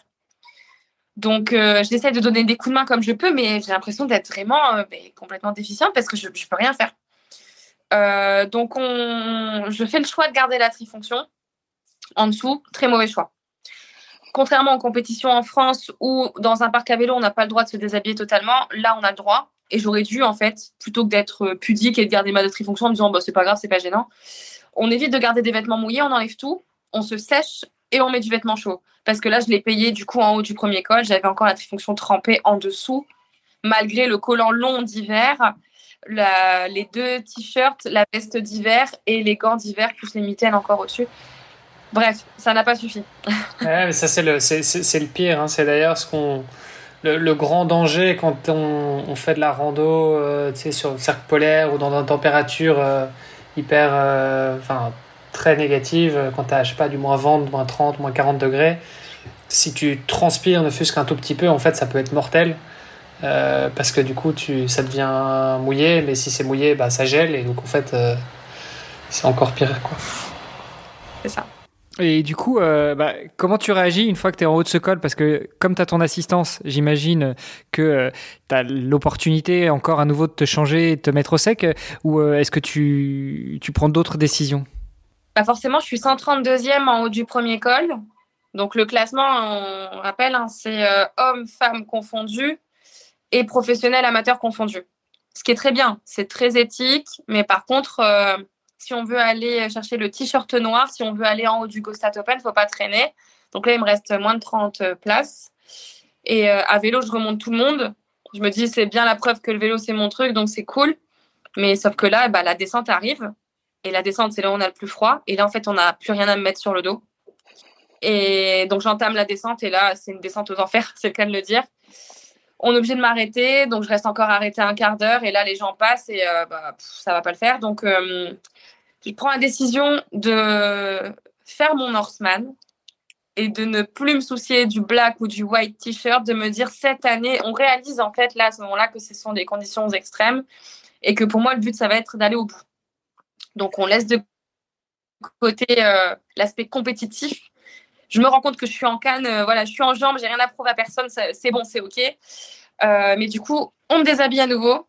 Cette fois, on m'enlève tout. Et là, les Norvégiens me trouvent un pantalon de ski, des mous de ski, un autre t-shirt qui est dix fois trop grand pour moi parce que je mesure même pas 1m60. Donc, du coup, les mecs me chopent des trucs. Enfin, les Norvégiens skient les trois quarts de l'année, donc ils ont toujours des trucs dans les bagnoles. On me ça. Et euh, bah, là, vas-y, c'est parti pour faire une descente avec des gants de ski. Donc, il y a les photos, c'est assez drôle. Mais euh, ouais, ça a été assez épique. Ouais, t'as fait ça pour la descente et puis tu t'es, tu t'es rechangé et t'as fait ça à chaque fois sur chacun des cols, c'est ça? Parce qu'il faisait tellement froid, même en grimpant. T'as gardé le pantalon de ski? Ouais, jusqu'au kilomètre 180. Ouais. J'ai enlevé vraiment euh, la sous-couche, euh, la veste, la grosse veste encore au-dessus. J'ai enlevé vraiment au kilomètre 140, je crois. Ouais juste pour précision, hein, tout à l'heure tu parlais du white t-shirt et du black t-shirt. Euh, ça fait partie du jeu du Northman, c'est-à-dire tu nous expliquais que les 160 premiers qui arrivent au checkpoint euh, après 32 km de la course à pied ont le droit d'aller en haut du sommet du euh, Open. Euh, et c'est là qu'ils peuvent avoir le t-shirt noir, le fameux black, black shirt. Et ceux qui restent au niveau de la station de ski, eux, ils ont juste le droit, juste entre guillemets, le droit au t-shirt blanc. Et donc c'était là que c'était à ça que tu faisais allusion tout à l'heure. Du coup, tu finis ton vélo, euh, toujours en mitouflé comme une skieuse euh, qui a volé les affaires à son père. et, et, qu'est-ce qui se passe dans ta tête et comment t'enchaînes sur la partie course à pied? Bah, Ce qui est fou, c'est qu'en fait, j'avais beaucoup de douleurs sur le vélo, mais dû aux tensions à cause du froid. J'essayais de faire des exercices de respiration, de me calmer, mais j'étais tellement bah, ouais, tendue sur le vélo, les mains, les épaules, la nuque, j'avais vraiment mal partout. Quand je démarre la course à pied, quand j'arrive à, à T2, euh, c'est incroyable parce que j'ai vraiment plus mal. Et ce qui est fou, c'est comme je n'ai pas forcé, je crois qu'au niveau pulse, euh, je devais être à 115, 120. Donc vraiment euh, tranquille. Et ben en fait, je démarre le marathon, je suis fraîche comme un gardon. Et ben, je m'éclate. Et en fait, je commence à courir. Et je cours même un peu plus vite que ce qui était prévu. Donc je comprends pas trop ce qui se passe. Et je me dis, bon, on va calmer le jeu parce que c'est peut-être signe d'une hypothermie. On ne sait pas, je me connais pas encore super bien. J'ai eu qu'un Ironman avant. Et je me dis, bon, il va falloir euh, être raisonnable. Donc en fait, on part sur quelque chose de sympa avec euh, mon équipe. On se dit, euh, bah, on va cadrer les choses et on part sur 5 minutes de course, 2 minutes de marche et ravitaillement en marchant à chaque fois. Le but, c'est de se nourrir, voilà, de faire, de faire une belle course en gestion. Et ça a été ben, extraordinaire parce que je me suis éclatée. J'ai souri du début à la fin. Et l'ascension donc de Zombie Hill, donc c'est une partie euh, qui fait 7 euh, km euh, sur le bitume pour arriver juste avant le cut-off en fait, juste avant là où on nous arrête pour aller au sommet du Gossat Open ou à la station. Et bien l'ascension, je fais tout en marchant mais avec un grand sourire et je remonte trois personnes. J'arrive malheureusement 181e, ouais c'est ça, au cut-off. Bon, une vingtaine de places. tant pis, euh, mais je m'éclate, je continue et, euh, et, je continue à suivre mon rythme, 5 minutes de course, 2 euh, minutes de marche. Et sur la station de ski, bah, je fais quasiment tout en courant. Voilà. Donc je termine un marathon en étant fraîche et je passe la ligne d'arrivée du Northman en étant encore fraîche. Et je me dis, bah, c'est là qu'on a tout gagné, c'est que c'est faire un, un peu moins de 16 heures de course, 15h45 mais d'être bien. Et le lendemain, j'avais à peine des courbatures. Le surlendemain, j'étais déjà euh, en train de courir. Donc euh, voilà, pour moi, c'était ça la réelle réussite. Excellent. Et ça, et ça dure combien de temps euh? Ça a dû jouer, ça a dû jouer. Et ça, ça dure combien de temps la course du coup pour toi? 15 heures. De course. Ouais. Donc euh, en étant cool et sans forcer, euh, moi j'étais contente de, ce truc. Ouais. Mm. Et niveau, niveau nutrition, tu, tu as géré ça comment? Parce que c'est vrai qu'un bon, un Ironman classique, entre guillemets, euh, pour les plus rapides qui font ça en, en, moins de 10 heures ou moins de 12 heures, tu peux faire ça avec quelques, quelques barres et, quelques gels et ça passe. Sur 15 heures et surtout avec le froid aussi, je me dis c'est peut-être un peu long. Tu, tu gères ça comment? Et puis surtout que je pense qu'il y a l'aspect alimentation que je voulais aborder aussi avec toi, mais euh, vas-y, du coup, ça, fait une belle transition. Bah, du coup, je vais pouvoir donner des tips pour pas mal de triathlètes que ça intéresse, parce que la nutrition, c'est vraiment mon truc. Euh, alors, en termes de consommation, ça a fait 8 pochons de purée de patates douces faites maison patates douces françaises emmenées dans les valises euh, en Norvège. Attends, attends, des pochons de patates douces, faut que tu nous expliques un petit peu comment ça, tu fais ça comment? En fait, c'est les pochons pour les enfants, les pochons pour mettre des compotes ou des purées que les papas ou les mamans peuvent laver. Les pochons lavables pour les gamins avec des petites têtes de, de lion ou d'éléphant dessus. C'est génial. Euh, parce que du coup, on peut consommer ça à l'issue de la natation ou pour ceux qui font de la natation, des longues épreuves euh, sur les ravitaillements, ça marche bien. Euh, à vélo ou à pied. Et on peut mettre ce qu'on veut dedans. Donc, moi, j'ai travaillé là-dessus avec mon coach de course à pied qui coach notamment des ultra-trailers. Et euh, je lui ai dit, mais je cherche vraiment le truc le, avec l'indice glycémique le plus stable. Parce que prendre du coca, prendre un gel, ça fonctionne toujours très bien. Il n'y a pas de souci. Sauf que ça monte en pic et quand ça redescend, bah, on a intérêt derrière euh, d'assurer parce que psychologiquement, c'est violent. physiquement, c'est violent. Donc, je pense que pour les athlètes professionnels, ils sont très bien cadrés, ils savent à quel timing exact prendre le gel. Mais pour nous qui ne nous connaissons pas extrêmement bien en tant que triathlète amateur, surtout moi qui ai que quatre saisons dans les pattes, bon, je cherchais vraiment le, produit alimentaire euh, qui me convienne. Et au niveau index, index glycémique stable, j'ai trouvé la patate douce. C'est devenu ma meilleure amie. Et euh, donc, du coup, j'ai mangé voilà, 8 pochons de purée de patates douces avec un peu de curcuma, anti-inflammatoire naturel, un peu de poivre juste pour le goût et euh, j'ai mis un peu de comment de yaourt à la crème d'amande. Bref. Donc je suis végétalienne, végane. du coup, on va dire que c'est pour ça que j'utilise ce type de produit. un truc qui risque de vous faire rire, que j'ai testé sur une course avant le Northman, j'ai mangé donc des sandwichs, énormément de sandwichs, 10 sandwichs, je crois, de houmous et de guacamole. Voilà. Pareil, c'est assez. On se fait plaisir. ah bah ça c'est clair, je suis pas là pour souffrir. non mais ce que, ce que tu disais tout à l'heure, effectivement, c'est ce qu'on appelle euh, l'hypoglycémie réactionnelle, donc euh, gros shot de, de, de, sucre, euh, et puis après, bah, forcément, ça nous, ça, ça nous retombe dessus. donc effectivement, en général, quand on commence avec des sucres rapides, bah, il, faut, il faut continuer, sinon, sinon on a ce risque-là. Et il faut être capable de le continuer sur du sur toute la course, donc c'est pas forcément évident. Euh, les petits pochons, moi, alors moi j'ai exactement les mêmes. Moi, c'est pas des petits lions, c'est des petits pandas, euh, mais j'ai les mêmes. C'est très pratique parce que c'est réutilisable aussi, donc c'est pas plein de déchets, etc. Donc c'est c'est cool, ça va dans le lave-vaisselle. Euh, mais moi, je les utilise pour de la compote. Donc je fais mes petites compotes, pommes, poires, bananes et je mets ça là-dedans. Mais la patate douce, ça j'avais pas testé. Patate douce yaourt, voilà, je, je checkerai ça, ça me, ça me euh, ça m'intrigue. Il faut que je teste. Voilà. Donc ça, a été assez simple. Hein. Du coup, euh, j'ai tourné avec ça. Euh, ça fait déjà pas mal parce que ma mère, du coup, me coupait les sandwichs en tout petits morceaux, me le mettait dans une espèce de petit plastique et hop, ça partait sur la pochette sur le vélo et je consommais. Donc, imaginez juste avec les gants de ski, la mâchoire gelée par l'hypothermie en train d'essayer. De... Mais bon. Et ouais, parce que juste, ouais, ah, ouais après voilà, c'est parce que tu avais l'assistance évidemment. Euh, c'est vrai que ton, ton, ton sandwich, euh, ton sandwich hummus euh, guacamole là, à mon avis, c'est c'est plus compliqué sur format Ironman quoi. Bah, je pense que Ouais, je pense que sur Ironman ça passe bien, mais sur un Ironman où il fait pas trop chaud, quoi, parce que le, le guacamole ça peut encore tenir, mais le hummus ça tient pas la chaleur. Hein. Puis surtout, même si tu le mets dans les special needs, si ça passe 5-6 heures sur la table, c'est peut-être pas l'idéal. C'est ça. non, et puis je pense que t'as pas le même.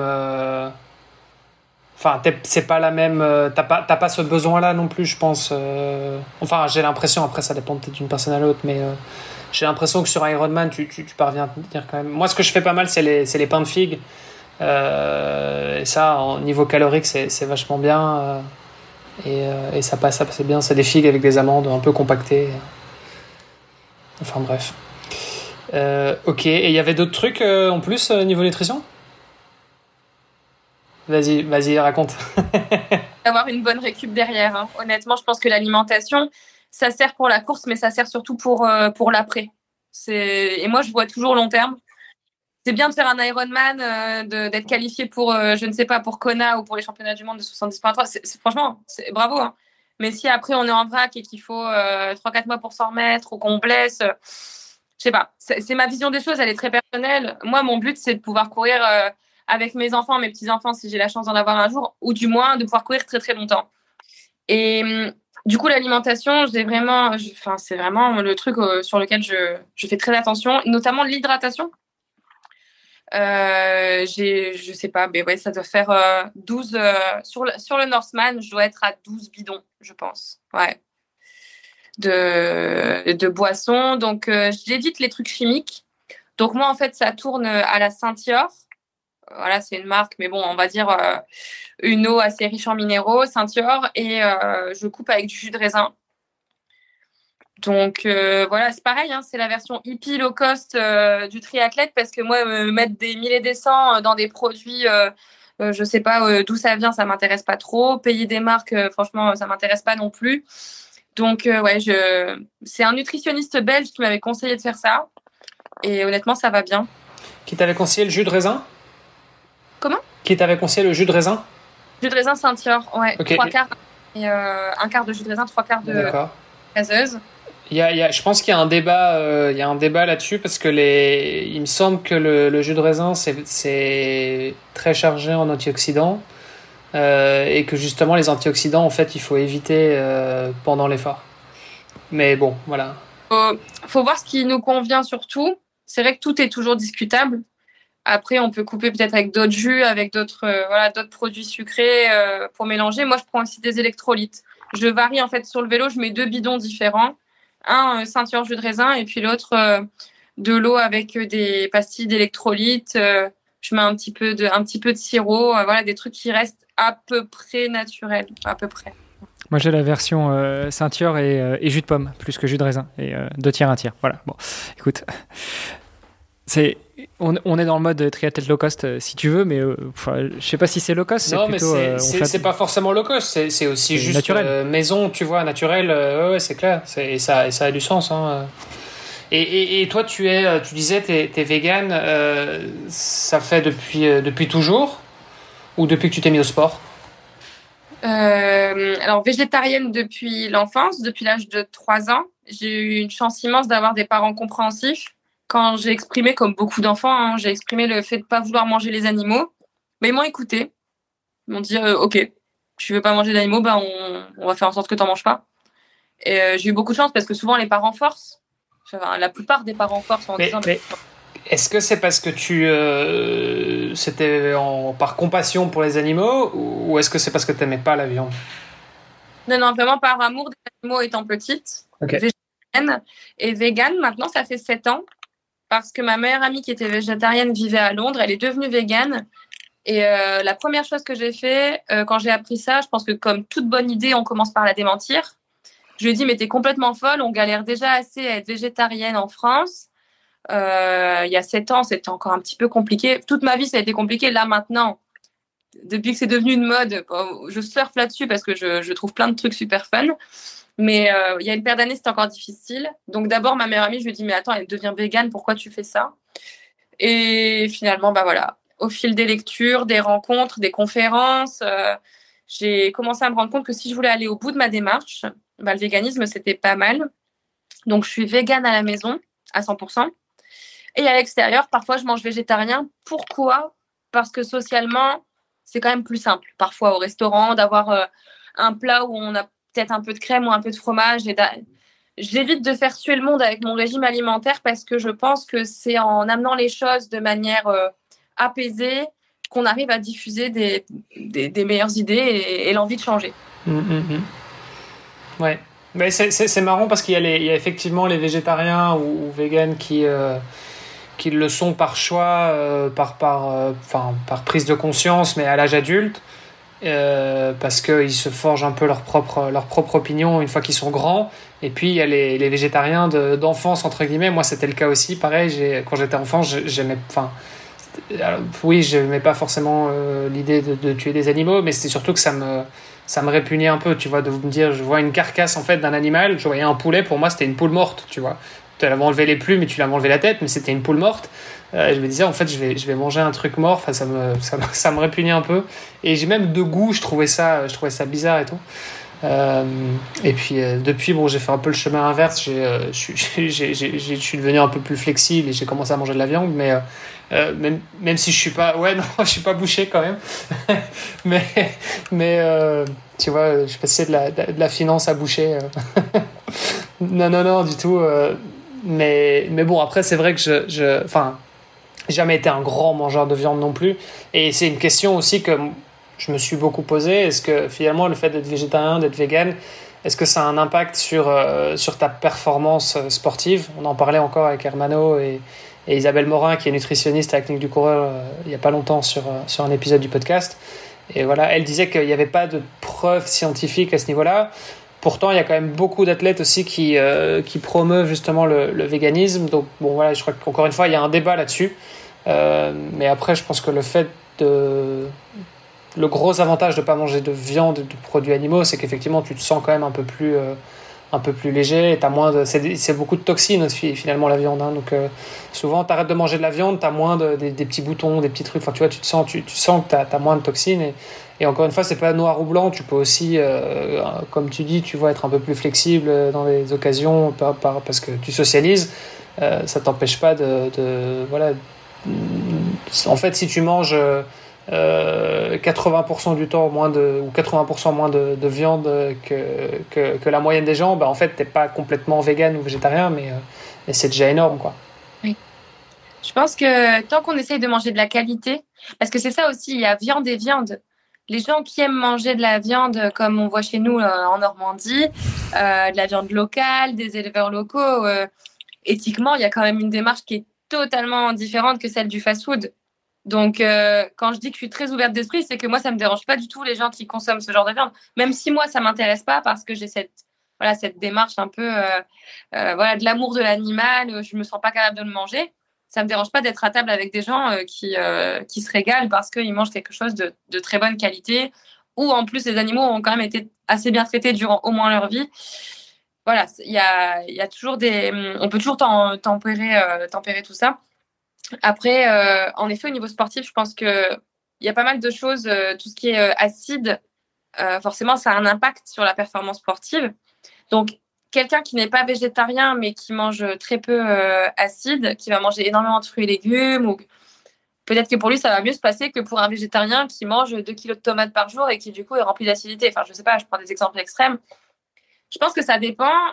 ça dépend aussi du métabolisme de chacun, donc il n'y a pas de règles tant qu'on se sent bien et qu'on essaye au moins de varier son alimentation, euh, c'est déjà pas mal. Ouais, bon, en tout cas, moi, c'est un, un, régime qui me parle bien. Les sandwichs euh, au mousse avocat, là, je trouve ça. ça, me, ça me parle. ouais, ça, ça, me donne des idées pour, euh, pour ma traversée de la France. Je pense que je vais demander à mon coach aussi de me faire des sandwichs comme ça parce que c'est souvent, c'est souvent ce que j'ai envie de manger, moi. Vas-y, Olivier, tu voulais Et du coup, tu as un nutritionniste qui te suit pour ça? Ou bien c'est toi qui te renseignes un peu, tu es curieuse et, tu fais ça toute seule j'ai été suivie les deux premières saisons par euh, Pierre Garin, qui est un nutritionniste euh, belge, qui est également naturopathe et phytothérapeute, qui fait du triathlon.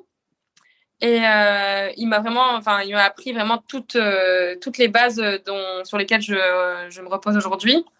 J'étais en plan alimentaire pendant un peu plus de six mois.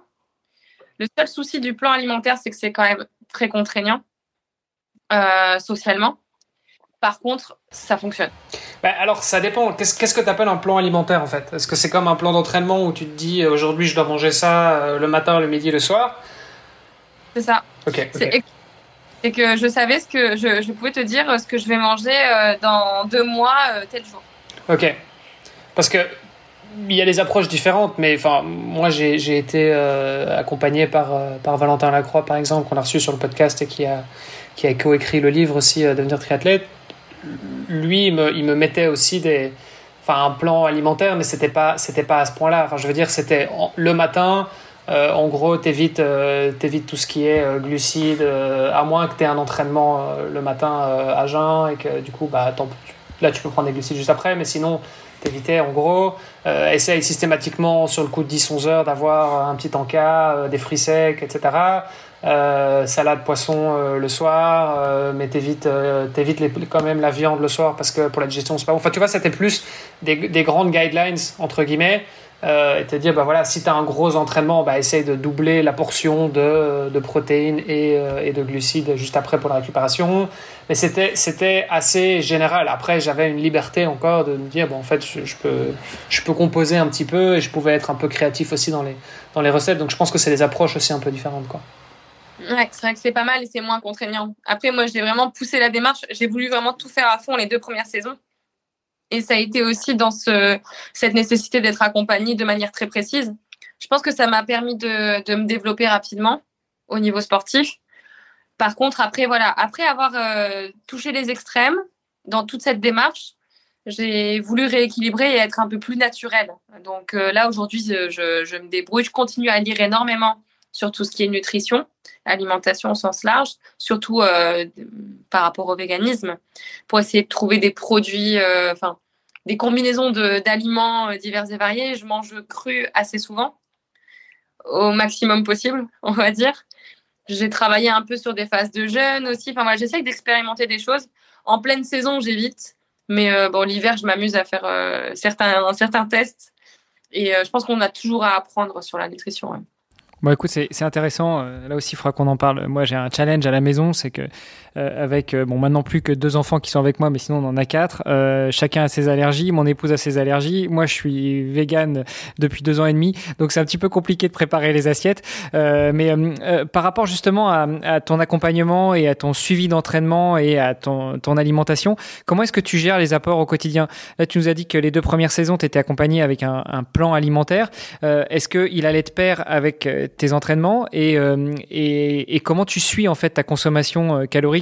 Alors consommation dans le sens ce que ce que tu ingères, mais aussi consommation dans le sens ce que tu ce que tu crames en termes de, calories au jour le jour. Est-ce que tu tiens un journal alimentaire? Est-ce que tu, calcules toutes les calories que tu brûles avec tes entraînements et avec ton quotidien? Comment ça marche? Alors, les deux premières années, c'était exactement ça. Euh, j'avais ce suivi que j'envoyais du coup au nutritionniste. Et euh, en fonction des entraînements prévus, on régulait de semaine en semaine, en fonction des compétitions qui venaient, etc. Euh, je devais me peser aussi fréquemment. On prenait également les plis de peau pour voir en termes de masse grasse où j'en étais. Et en fait, au bout de deux ans, j'ai saturé. J'ai dit non, non, mais là, c'est très contraignant et je n'ai plus envie. Donc en fait, aujourd'hui, euh, j'ai balancé ma balance, c'est le cas de le dire. Euh, j'ai plus de balance chez moi. J'arrête de psychoter avec ça euh, parce qu'on peut vite tomber dans des travers qui sont dangereux, je pense, pour la santé. Du coup, je mange entre guillemets ce que je veux, mais euh, c'est pas non plus la fête. Enfin voilà, là par exemple le repas de ce soir, le soir je mange énormément de, de salades, de purées, de légumes crus. voilà, là ce soir j'ai mangé de la salade de la mâche avec euh, des betteraves et un peu de purée euh, de potimarron. Voilà, rien de, rien de, rien de fou, mais j'essaye de, manger énormément de fruits et légumes. Je pense, bah, maintenant, c'est quasiment ouais, plus de 80% de mon alimentation. Euh, pas mal de légumineuses. Et après, je pense qu'on fait tout un mythe sur les protéines et qu'il faut quand même relativiser un peu sur la consommation, surtout sur les, les sports d'endurance. Pour tout ce qui est puissance, développement de masse musculaire, je l'entends. Mais euh, pour les sports d'endurance, je pense que juste avoir son quota minima par jour, ça suffit.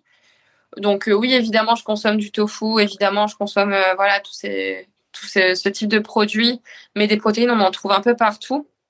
Donc une astuce, par exemple, le matin, je prends des yaourts au soja, je mets des graines de chia en plus dedans.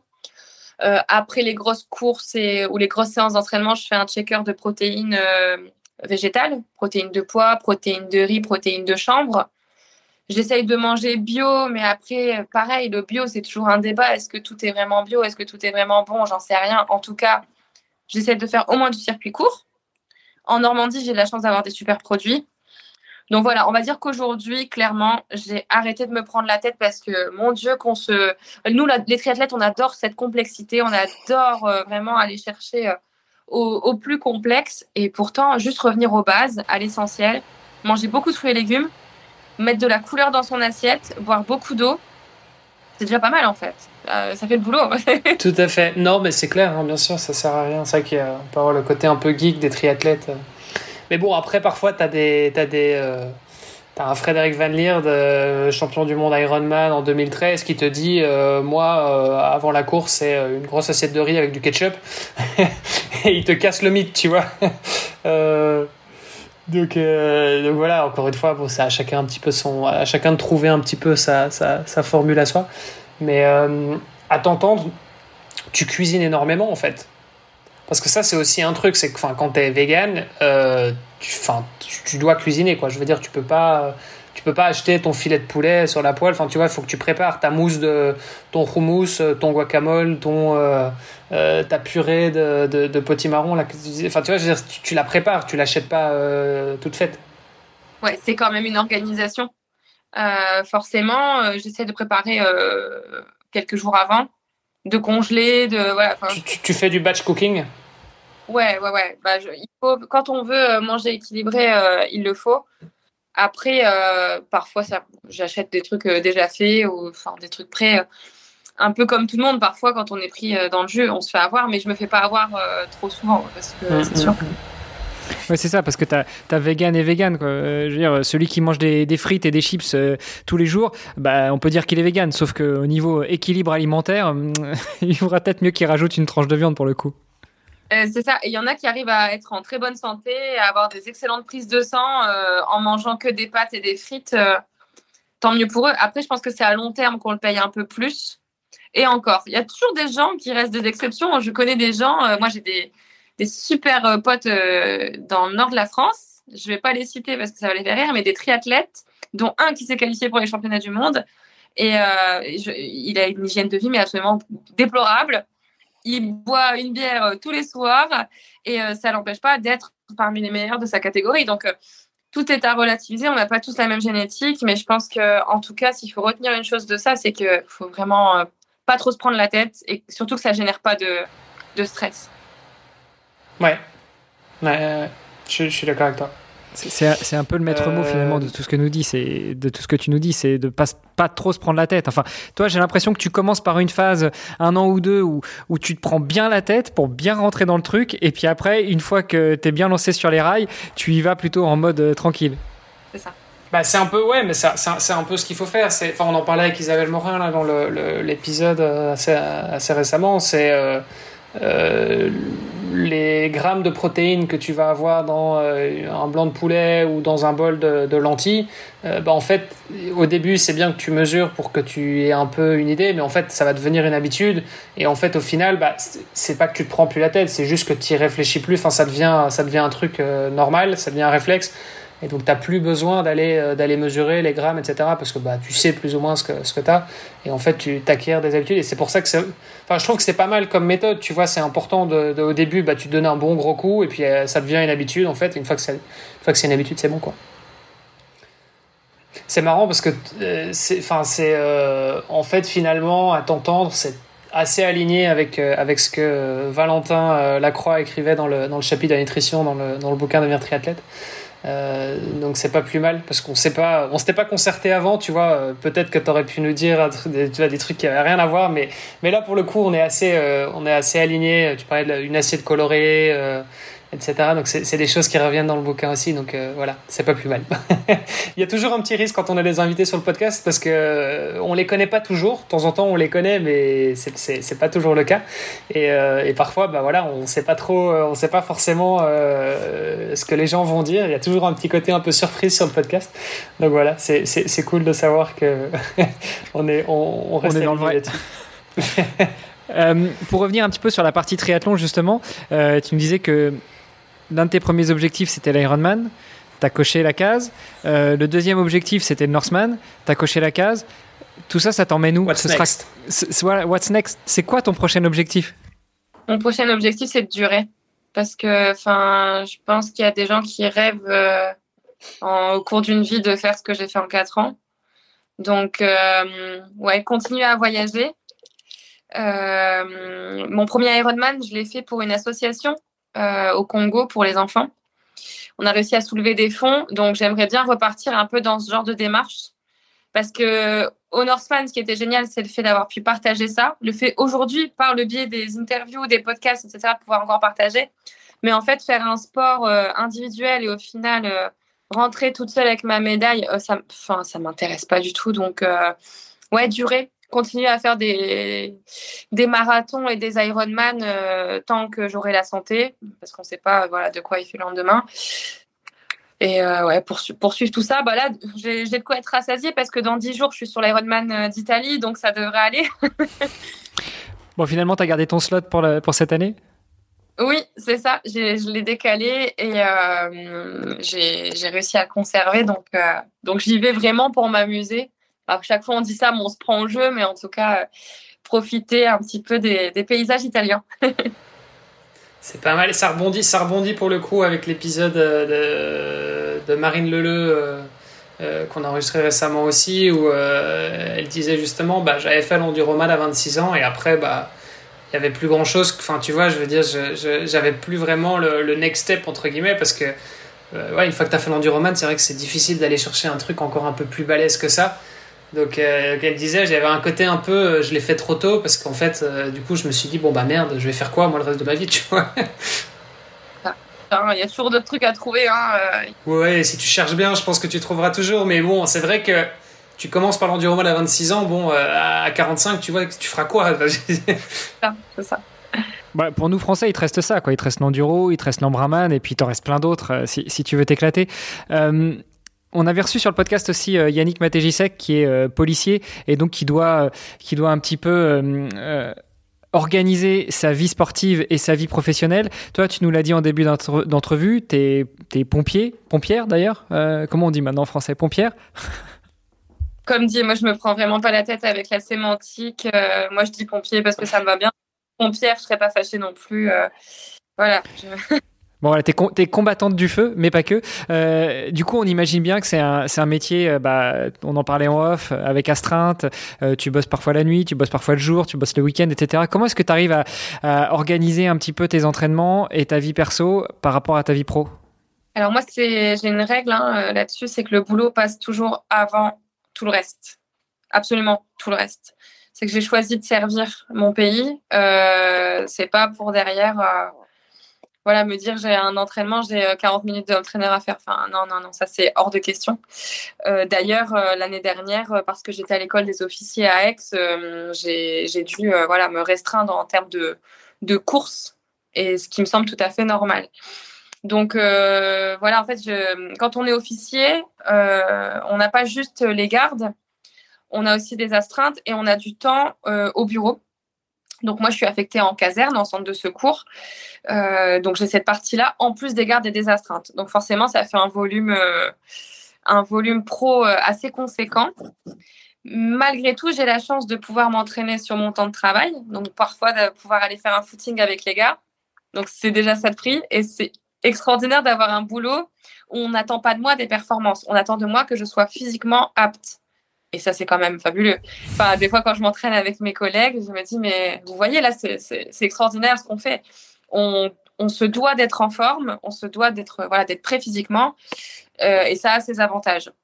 Euh, donc, du coup, mon organisation, c'est que bah, parfois, il faut passer des séances très tôt le matin, euh, souvent sur la pause déjeuner et en fin de journée, en plus des séances que je peux passer éventuellement avec les collègues.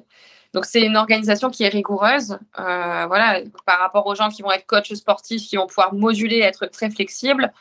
Euh, moi, c'est pas possible. Et derrière, si on me dit bah demain il y a une cérémonie euh, ou il y a je ne sais pas quel, quel autre événement, euh, bah, si j'avais prévu dans le plan d'entraînement de faire 5 heures de vélo, euh, bah, on s'assoit dessus et on réglera ça plus tard. Voilà.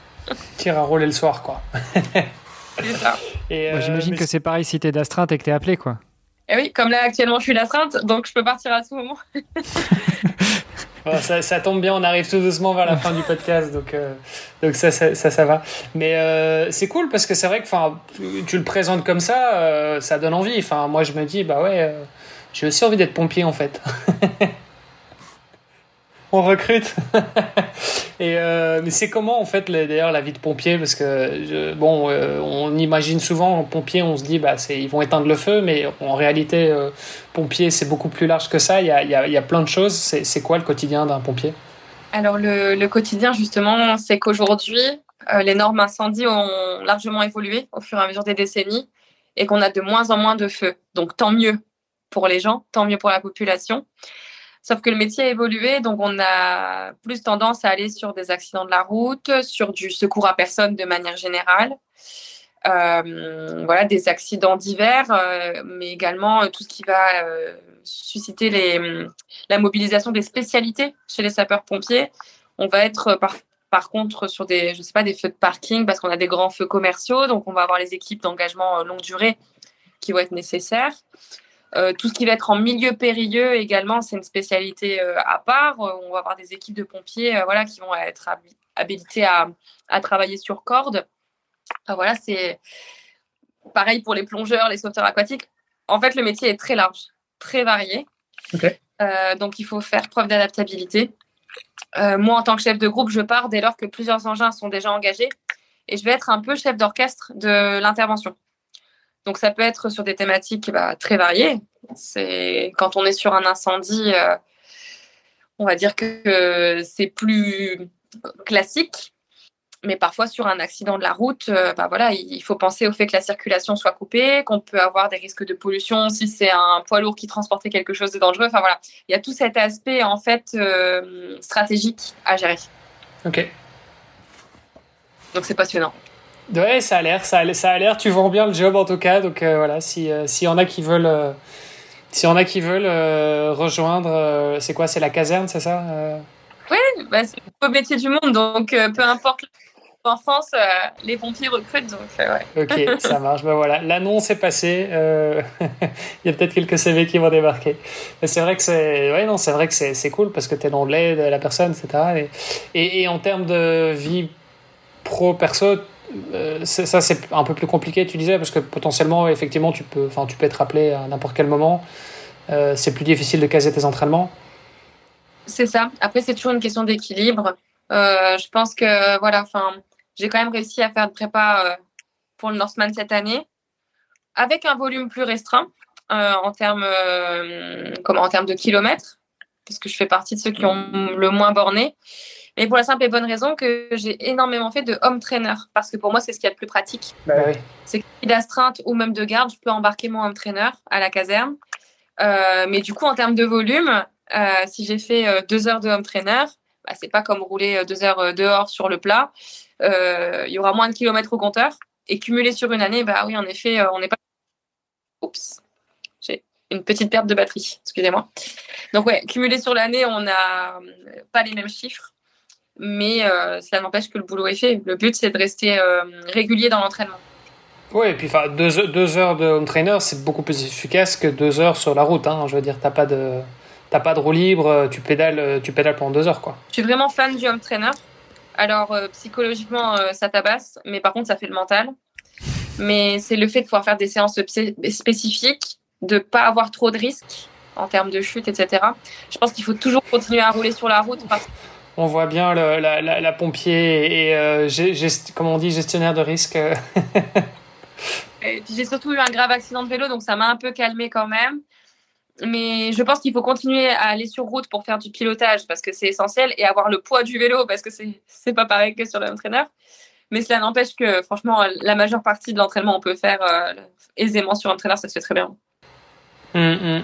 Oui, il y en a beaucoup qui font ça, effectivement. Euh, c'est vrai que ceux qui sont dans la philosophie de, s'entraîner court et efficace, euh, bon, bah ouais, tu passes par l'home trainer, ça c'est clair. Ok. Et tu t'entraînes combien de. Enfin, je veux dire, dans une partie de tes entraînements, ça font partie de ton, ton boulot, quoi. Je veux dire, c'est ton job. Euh. Et t'as as quoi? T'as as combien de missions, enfin de sorties, d'interventions sur une, sur une journée, par exemple? En moyenne ou une semaine je sais En chef de groupe, euh, on a beaucoup moins d'interventions que les gars au quotidien parce qu'on sort vraiment dès lors qu'il y a déjà plusieurs engins dehors. Donc sur une garde, on peut être entre 0, euh, 1, voire jusqu'à 6 interventions, 6 départs. Donc c'est très variable. En fait, ça dépend de la période euh, de l'année, ça dépend de, bah, voilà, de, de, ce que font les gens. Quand on est en phase Covid et que tout le monde est chez soi, bah, c'est plus calme. Par contre, bah oui, quand on est au 14 juillet, au 31 décembre, ah, là, ça sort un petit peu plus. Voilà. Ouais, bien sûr. Ok. Moi, je suis toujours impressionné, c'est par le, le, niveau de euh, le niveau de conditions physiques que vous pouvez avoir. On en parlait en off. Euh, je connais un de tes collègues, euh, mais depuis des années, parce que euh, je suis copain avec son frère, qui est devenu mon beau-frère, et donc ça fait 30 ans qu'on se connaît. Euh, on s'est vu il y a 15 jours. Il m'a dit, ça fait un mois que j'ai pas couru, et il m'a emmené sur 18 bornes avec une facilité époustouflante. Donc moi, je suis toujours impressionné de la, du niveau de conditions physiques que vous pouvez avoir, et, et je comprends qu'effectivement, ça fasse partie un petit peu du boulot. Et, et, tout ça, ça peut à la fois faciliter, mais aussi complexifier un petit peu les entraînements. Juste une question euh, d'ordre pratique. Là, tu es, euh, es, es d'astreinte, euh, tu es de garde, tu es surtout home trainer malgré tout parce que tu dois pas partir en intervention et puis tu as une grosse intervention qui se déclenche. Tu fais quoi? Tu mets la tenue par-dessus par -dessus le cuissard et puis et puis t'embarques comme ça ou tu as le temps de prendre une douche? Non, on n'a pas le temps de prendre une douche. ça, c'est bah, moi, du coup, j'ai toujours bah, ça fait rire les collègues hein, qui disent que je suis une petite princesse, mais j'ai toujours des lingettes bébé. C'est pas très écolo, mais euh, ça dépanne. Et euh, bah, du coup, je me rafraîchis rapidement. Et oui, je change, je change la tenue. Je saute dans, le, dans la tenue de feu euh, si c'est pour un incendie. Et, et ouais, c'est parti. En quelques minutes, on est déjà, pour moi, à ma VL, voilà, à ma voiture. Et pour les collègues dans les engins, ça va très vite. On n'a pas trop le temps tu vois, pour reboucler sur ce que tu disais tout à l'heure, du coup, là, maintenant, tu n'as plus besoin d'être lesté pour monter sur ton cheval. Tu, tu mets juste ta tenue d'incendie et puis c'est parti. C'est clair. bon, Pauline, merci beaucoup d'avoir répondu à toutes nos questions. Euh, j'aime bien terminer les, épisodes par deux questions. La première, bah, c'est euh, euh, toi qui es une triathlète, une néo-triathlète, puisque tu n'as que 4 ans de, de pratique, et c'est une question que je pose à tous nos invités. À ton avis, quel est le meilleur moyen pour devenir triathlète? Le meilleur moyen, bah, je pense que c'est ce que je vous ai dit dès le départ, c'est que quelqu'un vous dise que c'est impossible de le devenir. bon, c'est une belle philosophie ça. Euh, et puis euh, on termine toujours en demandant un petit peu les euh, où est-ce qu'on peut retrouver nos invités sur sur internet, sur les réseaux sociaux, si on veut suivre un petit peu ton actualité, si on veut rentrer en contact avec toi, ou même si on est normand ou on est de passage en Normandie et qu'on veut aller faire un petit tour de vélo, de course à pied ou nager un peu en mer au Havre. Alors du coup sur les réseaux, moi c'est sur Instagram p-bas vegan triathlète, c'est assez simple. Voilà, p vegan triathlète, je réponds à tout le monde. J'adore discuter. Euh, je parle peut-être un peu trop des fois, donc il euh, faut pas hésiter. Et que ce soit en Normandie, en Corse, dans le nord de la France, euh, enfin peu importe, ou même sur une course, faut pas hésiter à m'écrire. J'adore rencontrer les gens, échanger avec eux, puis partager une séance. Donc voilà, je suis très ouverte. Cool, puis bon, on l'aura bien compris, pour l'année 2023, ça va être une grosse saison. Donc déjà, si vous êtes sur l'Ironman d'Italie, bah, rendez-vous là-bas. Et puis sinon, 2023, on trouvera bien une course, on pourra te croiser c'est certain. Super. Bah écoute, Pauline, merci beaucoup pour, euh, tous ces, pour toutes ces informations, pour ce moment passé avec toi. On te souhaite une bonne continuation et puis à, très bientôt, j'espère. Merci à tous les deux. merci, Pauline. Ciao. Ciao.